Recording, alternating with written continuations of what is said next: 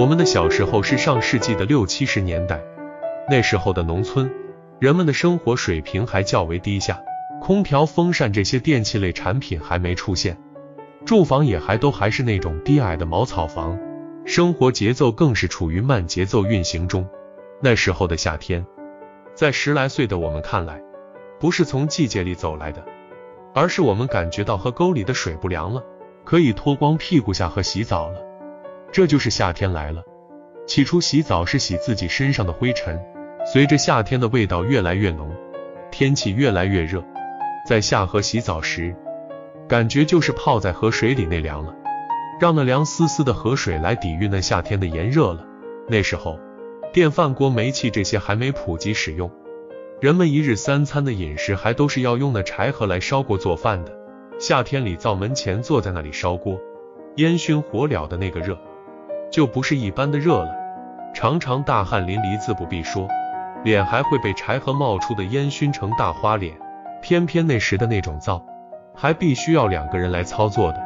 一般情况下，都是母亲们来做饭，十来岁的我们来烧锅。所以一顿饭做熟后，我们便就会热的实在忍受不了了。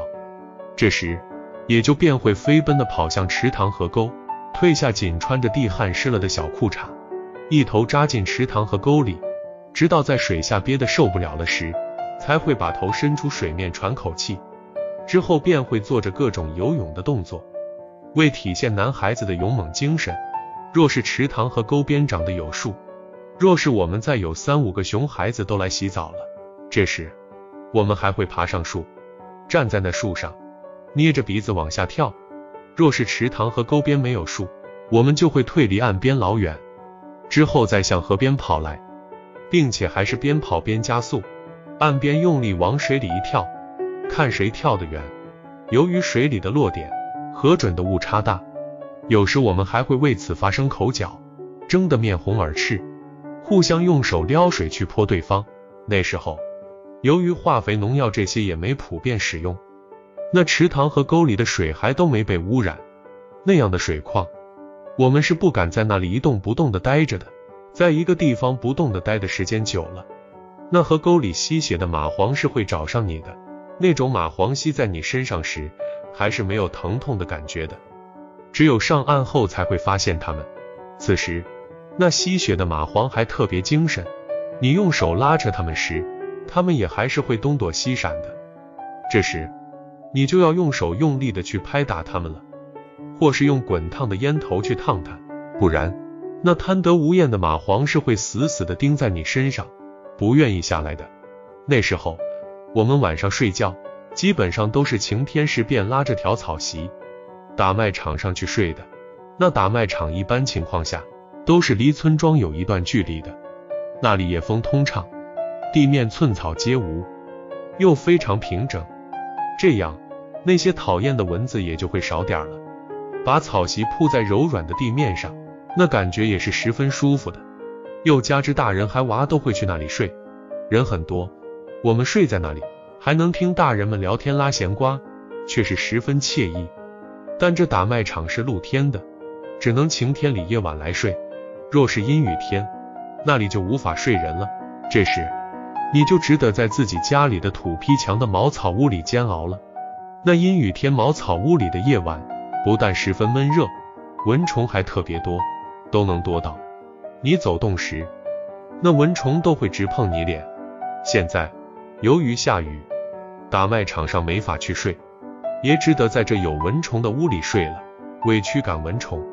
这时我们还会去房屋后面去薅那种叫黄蒿的植物，薅了来，堂屋当门柴和先点上火，再把那湿黄蒿在上面烧。湿黄蒿燃烧后冒出的带味道的烟，有驱蚊作用。这样，虽是此时屋内的蚊子会少点了，但又就更加闷热了。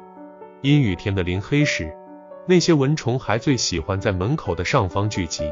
不知此时聚集的它们，是在谈恋爱，还是在开会？反正聚集的蚊虫都是密密麻麻的一大片，并且还会发出嗡嗡的声音。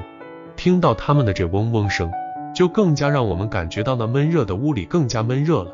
为此，我们还会把早就准备好了的蜘蛛网、粘子拿出来，去粘那些聚集的蚊子。蜘蛛网粘子是我们用整颗高粱秸秆制作出来的，把高粱秸秆的细头菜刀从中间剖成二十公分长的两半，最头上那里用五公分长的细高粱停经撑开，这样长长的高粱秸秆头上就成了倒着的等腰三角形了。之后再举着这高粱秸秆，房前屋后的去寻找蜘蛛网，把这倒着地等腰三角形上一层一层的缠满蜘蛛网，如此就成了蜘蛛网粘子了。然后再把这蜘蛛网粘子在那大片的蚊虫那里来回的划拉，不一会儿，那蜘蛛网上就会网满蚊虫了。这样也只能是出出自己心里。被蚊虫叮咬的难受的气，没被网住的那些蚊子还是会照样进屋里去叮咬你的。为使屋里的蚊子更加少点那时我们还会去围菜园子的树枝秸秆上去捉蜻蜓。蜻蜓我们那时又叫它光光蜓，是蚊虫的天敌，专吃蚊子，捉了来放进茅草屋里，好让它去吃那些叮人的蚊子。捉蜻蜓是不能动作太大的。是要蹑手蹑脚的从它后面慢慢的向前移动的，还要不能发出一点声响，稍有一点响动，那蜻蜓便会飞走了。所以，我们那时捉蜻蜓便就又叫捏蜻蜓了。捏蜻蜓时，是要从它后面捏住它的尾巴的。蜻蜓的尾巴极细又很长，你捏住了它的尾巴，有时它还会调转过身来咬你。不过，它那牙齿是吃蚊虫用的，即使咬了你。也是不会很痛的，也是能忍受的。这些被我们捏了来放进屋里的蜻蜓，虽然头上都长得有双夸张的大眼睛，但那眼睛也是白天才好使用的，晚上也是会看不见东西的。有时我们夜里写作业，被蚊虫叮得痒得难受了时，还会在屋里寻找那些被我们放进屋里来的蜻蜓，把蜘蛛网粘子掉个头，去撩拨那些蜻蜓，让它们去捉蚊子。为此，我们还会端着煤油灯给那些蜻蜓照亮，生怕它黑夜里看不清蚊子，不好下口。但那傻蜻蜓这时不但不会去捉蚊子，还会一个劲儿的往那煤油灯火上飞，往往还会把自己的那透明的大翅膀烧了的残缺不全。那时候的夏天里，感觉最开心快乐的事，就是荷花池塘里钓青蛙了。钓青蛙和钓鱼方式是截然不同的。钓鱼要用鱼钩蚯蚓，而钓青蛙用的却是请叶，请叶团成团，用线捆住，拴在随便取来的树枝上就行了。之后，请叶团在那青蛙面前晃动，那青蛙就会伸出长长的舌头，先粘住那请叶团，随后再把请叶团拉进嘴里。不过，河沟边的青蛙和荷花池里的青蛙，那性格脾气却是截然不同的。河沟边的青蛙鬼头鬼脑的，贼精的很。你还离它多远时，它就会嗖的一下跳进水里了。而荷花池里的青蛙，却就没这鬼心眼子了。你的请叶团都伸到它面前了，它还一副若无其事的样子，直到那请叶团送到它嘴边了，它们才会下口去咬。所以这样，荷花池的青蛙就好钓多了。十来岁的我们那时也就在这里。一钓就是成半天的了。夏天里也是麻雀们生儿育女的最佳时期。那是十来岁的我们最喜欢养那种才刚刚扎硬毛的小麻雀了。那样的小麻雀眼还没完全睁开，分不清楚自己的亲生父母和我们这些熊孩子谁是谁。只要有送到嘴边的食物，它们便会张开那夸张的大嘴去吃，所以非常好养活。麻雀的窝是建在茅草屋的麦秸草里，或是房檐下的缝隙里的。虽然那时的茅草屋很低，但也比十来岁的我们的个子高多了。这时我们还会把生产队里拔地的爬抬来，支在黄土墙上，在沿爬撑爬到房檐上去掏麻雀窝。那拔地的爬都有两三米长，上面还有铁齿，十分沉重，不是三两个我们这些孩子能抬得动的。是都要六七个我们这样的孩子来抬的，但那一窝的小鸟往往只有三四个。由此掏出的小鸟，我们还会两人养一个，单日子你养，双日子他养。夏天里更是瓜果梨枣成熟的时期，也正是生产队里的甜瓜最甜的时候。为偷甜瓜，我们还要组团去和那看瓜老头斗智斗勇。小点的孩子会去缠着那老头，听他讲故事，怕讲故事时，那看瓜老头的眼还会去瞅那瓜地。这时，前来迷惑老头的孩子，还会把自己父亲晒得劲儿最大的老烟叶偷来，给那老头抽。那老头烟瘾大，这一抽，往往也都抽得眼泪鼻涕直流。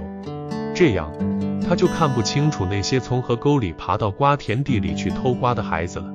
之后，我们再跑离瓜地远远的，去分那些瓜吃。偷瓜时，更还会偷上一两个那种叫面瓜头的瓜。那种瓜虽口感不好，但放在水里是会不沉底的。这时我们便拿着这瓜跑到池塘里，把那瓜在池塘里往远处扔，之后再去抢那瓜。谁先抢到，分吃这面瓜头瓜时就吃大块的。夏天里的雨后。我们更还会把那泥土路上的稀泥聚成一堆，赤脚双脚使劲的踩那稀泥，踩得软硬是中厚，再把那泥巴捏成茶杯那样。不过那底要捏得非常薄。之后举起那茶杯样式的湿泥，卯足劲儿的往地上一摔。此时这泥巴玩具不但会发出砰地一声响，薄底上的薄泥片还会四分五裂开来，飞得到处都是。我们那时候管这玩法叫摔响炮。这玩法若是我们这些熊孩子聚集在一起后，也是会比赛的，那就是看谁摔得更响，泥片飞得更高。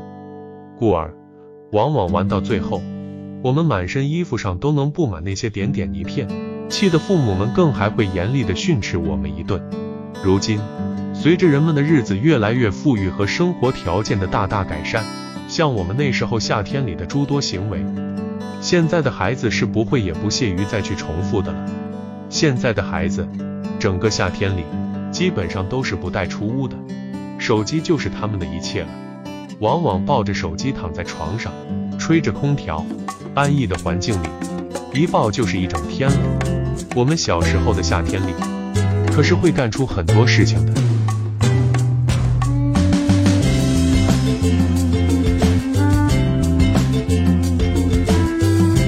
桂田，我们小时候的夏天，分享完了。